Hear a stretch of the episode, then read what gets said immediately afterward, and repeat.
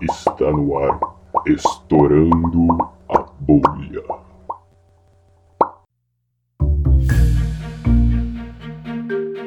É, agora vamos começar com a parte 3. Eu acho que é a parte mais humana, né?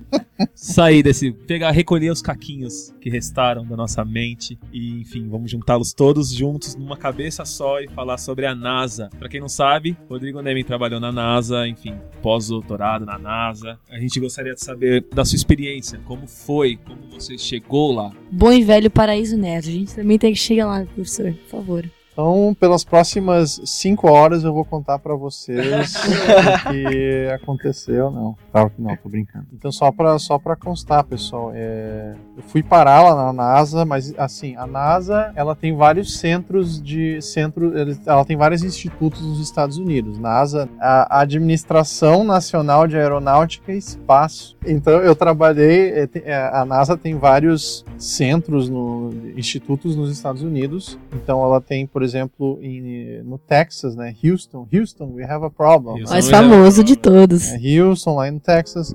Ela tem o centro burocrático é em Washington DC, na capital. E lo- do ladinho desse centro burocrático eles têm um centro, um grande centro de pesquisas que é o Goddard Space Flight Center, é o nome, Centro de Voos Espaciais do Goddard. E o Goddard, junta- juntamente com o russo, eles foram os pais da, a- do- dos foguetes. tá? Então, é Robert Goddard e tem um, um russo que também, até antes do Goddard, descobriu os princípios para se levar um foguete até o espaço. Então, esses são os pais da, da Viagem foguete, espacial. né? Viagem no, no- no espaço. Então, esse centro Goddard, onde eu trabalhei durante quatro anos, é em homenagem ao Ro- Robert Goddard. Então, Texas, Maryland, onde eu trabalhei, Washington DC, Alabama, tá? Alabama tem, tem um centro também. E, e na Flórida, no Cabo Canaveral, de onde geralmente são lançados os foguetes, porque está mais perto do Equador. Então a gravidade é um pouquinho menor lá no Cabo Canaveral. Eu visitei o Cabo Canaveral, eu vi o lançamento de um, de um antepenúltimo ônibus espacial no Cabo Canaveral. Tem no vídeo, o vídeo lindo, eu gravei. Tem eu lá gritando. Nossa, não tem como. né? Então, E com o eu- ukulele. Então eu, traba-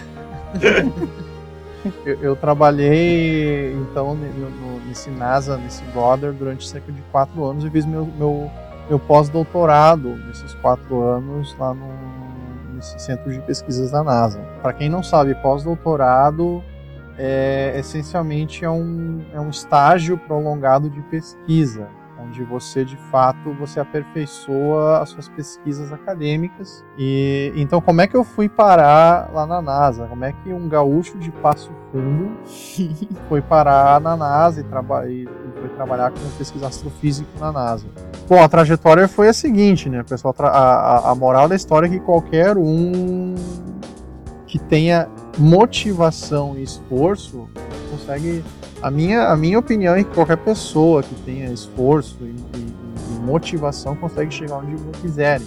O fato de haver poucas pessoas que conseguem é um reflexo da falta, talvez, de motivação e esforço também. né? Mas eu acredito que qualquer, um, qualquer pessoa que tenha esforço e dedicação para chegar, e motivação para chegar num objetivo consegue. Mas eu gostaria de esclarecer que eu nunca quis ser astronauta, nunca tive nenhum fascínio especial pela NASA. tá? Muitas pessoas têm esse fascínio, mas eu nunca tive esse deslumbramento. O que acontece é que, então, eu fiz o curso de bacharelado em física na, na Universidade Federal do Rio Grande do Sul, a URGS, né, em Porto Alegre, e depois eu fiz minha pós-graduação lá na, na URGS, né, lá em Porto Alegre, e fiz meu doutorado lá e eu comecei a, a trabalhar e pesquisar os buracos negros do universo. E eu comecei então a trabalhar também com uma área da astrofísica chamada de astrofísica de altas energias. A minha opinião é que você não pode ficar limitado a um lugar só ou a um país só. Tem que passar um tempo vivenciando e colaborando com cientistas de outros países. E eu já tinha, quando eu terminei meu doutorado, eu já tinha algumas colaborações internacionais e eu comecei a mandar meu currículo para várias instituições para ver quem me aceitava para fazer um pós-doutorado. E eu mandei para muitas instituições, tá? Tanto eu, eu mandei aqui para a USP na época, mandei para N universidades, as maiores do mundo aí, nos Estados Unidos, esses lugares famosos, na Europa. Mas fui mandando meu currículo para todo mundo, metralhadora de currículo. Trá, trá, trá de currículo.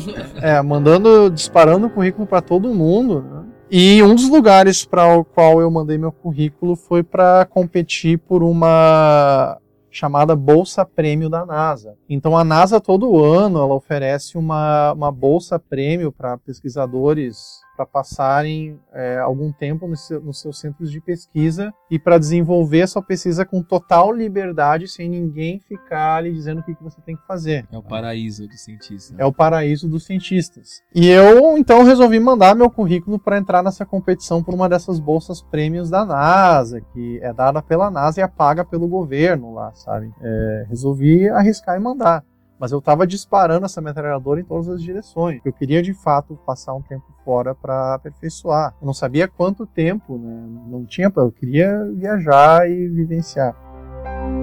Tá, daí passou alguns meses de eu ter metralhado o mundo todo, e daí eu comecei a receber as respostas, eu recebi alguns, alguns aceites, né, recebi alguns aceites de lugares, então um dos lugares que me aceitou foi justamente eu conseguir essa bolsa prêmio da NASA para fazer pesquisa independente, e eu fui o primeiro brasileiro a conseguir essa bolsa, na verdade, Oh, é, que em inglês se chama de fellowship, é uma então, em inglês é NASA Fellowship, NASA Postdoctoral Fellowship. E, e daí eles me aceitaram, e é claro que eu fiquei, fiquei Em choque. Eufórico. eu fiquei, eu fiquei muito feliz, fiquei eufórico, né? Daí eu tava, eu, eu tinha recebido outros aceites necessários, o visto estadunidense necessário para ir lá fazer, a receber essa bolsa. Basicamente um enclave burocrático relacionado a uma estadia anterior que eu tive na Pensilvânia Vixe. me impedia de ter um visto de mais um visto apropriado para ir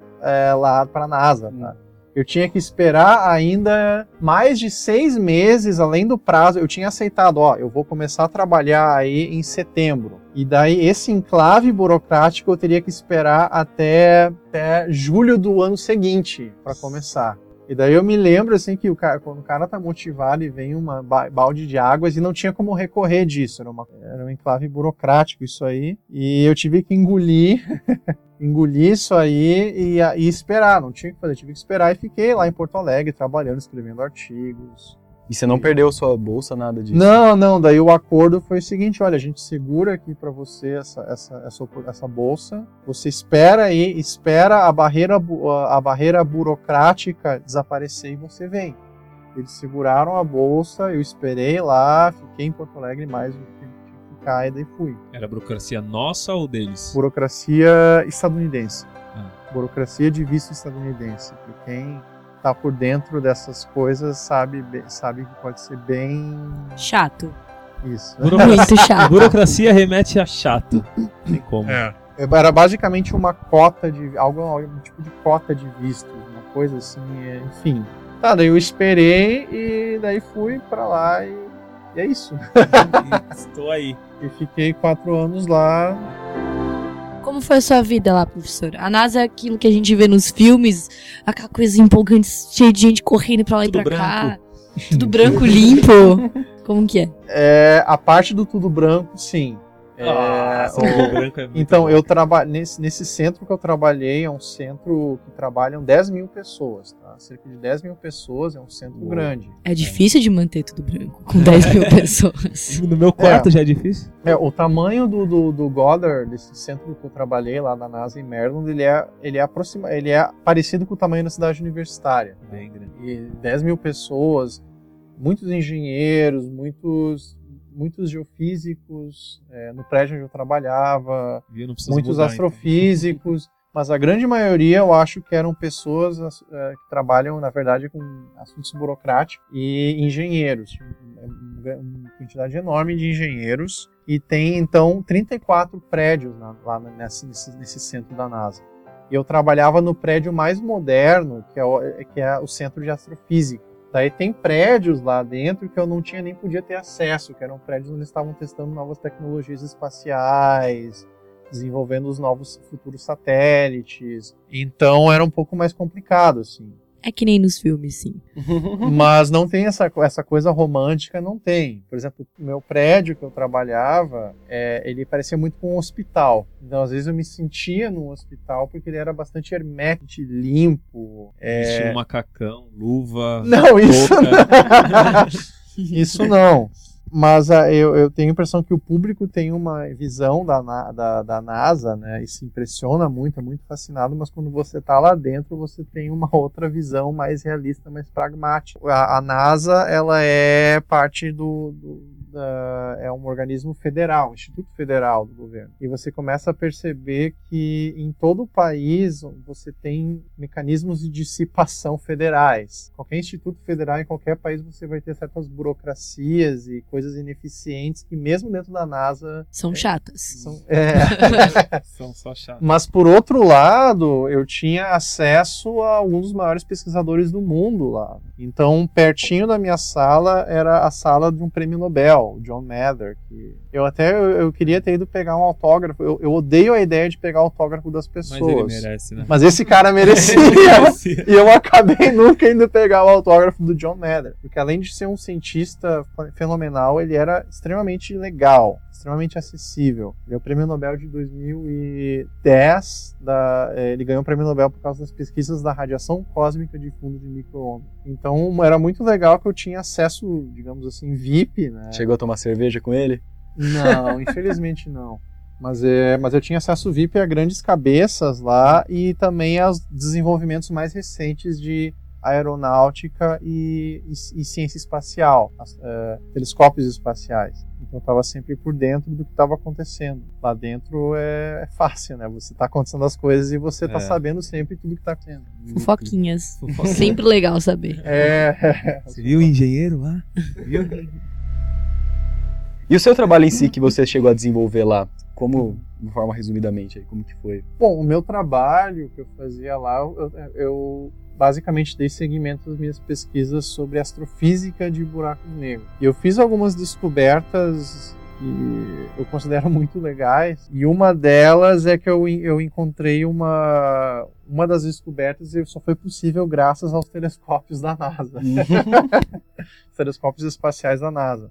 Mas eu fiz uma descoberta que eu me orgulho muito envolvendo uma lei unificadora do comportamento dos buracos negros, usando observações do céu, raios gama. Eu fiz uma descoberta de uma lei universal que simplifica a compreensão dos buracos negros. Uou. Uou. Então, isso aí, Caquinhos. Recolham. para quem para quem estuda esses caras foi uma coisa bem legal, assim, que eu fiquei muito feliz e publiquei um artigo bem um artigo bem legal na, na revista Science, que tem aqui tem essas duas grandes revistas do mundo científico que é a Nature né, e a Science. E daí na época eu publiquei, foi até foi um meu artigo o primeiro autor da Science. Foi na época que eu fiquei uau, uau, uau, uau. Eles me, me colocaram lá. Caramba. Sim, daí isso, isso me deixou bastante feliz, mas é, foi uma das coisas que aconteceu, uma das descobertas. Assim. Uhum. Enfim, você foi pra NASA, Uhum. conheceu o mundo, conhecer, eu tinha a possibilidade de ir pra Europa, possi- possibilidade de continuar na NASA talvez, Uhum. é, enfim, todos os lugares do mundo. Por que o IAG? O que te fez vir pra cá? Por que, que aqui é, é um lugar bom pra se ficar comparado à NASA, comparado às outras grandes instituições do mundo? Então, em primeiro lugar, haveria a oportunidade de eu permanecer nos Estados Unidos e virar professor lá, e seguir minha carreira lá. Só que eu optei explicitamente por voltar ao Brasil e vim aqui para a USP, porque a minha opinião é que num país, por exemplo, nos Estados Unidos ou Alemanha, você pode ser um cientista nato, tá? mas você é somente mais um- uma engrenagem numa máquina que já está azeitada. Você é somente another brick in the wall, outro bloco na parede. Eu perce- a minha posição é que eu penso que eu teria mais coisas a acrescentar globalmente aqui do que ficando, por exemplo, nos Estados Unidos ou indo para a Europa, ou sei lá. Então isso foi uma coisa que norteou muito as minhas decisões de futuro profissional. E a minha opinião é que é, no Brasil, tá, a USP, se não for o melhor lugar para fazer ciência, é um dos melhores lugares no Brasil para se fazer ciência e para fazer, para tocar minha pesquisa. Então, quando eu recebi, a- quando eu tive a oportunidade de vir trabalhar na Universidade de São Paulo, eu não pensei duas vezes, tá? Não pensei duas vezes porque é um dos melhores lugares da, do mundo e da América Latina, provavelmente é o melhor lugar para se fazer pesquisa de ponta de alto nível e manter uma competitividade internacional. Então, esses dois aspectos, essas duas questões nortearam as minhas decisões. São Paulo, é, graças em grande parte à FAPESP, graças em grande parte ao contribuinte paulista, propicia que se faça uma ciência de ponta, é, a melhor ciência, do, do- talvez, provavelmente, do país, né? E como também do mundo e da América Latina. Então, por isso não foi difícil a minha decisão, sabe? Quando eu recebi a oferta aqui, fiquei pensando muito. É que a partir do momento que a gente sabe e consegue fazer a diferença em algum lugar que precisa, acho que realmente a decisão fica mais fácil, né? E que tem a possibilidade de fazer tal diferença, né? Pois é. E realmente, então, obrigado por, por, por ter tá feito aqui. essa escolha, por estar no IAG e por estar aqui nesse podcast com a gente aqui. Conversa Foi maravilhosa. incrível tudo aqui. Obrigada, professor. Valeu, valeu, valeu. Obrigado.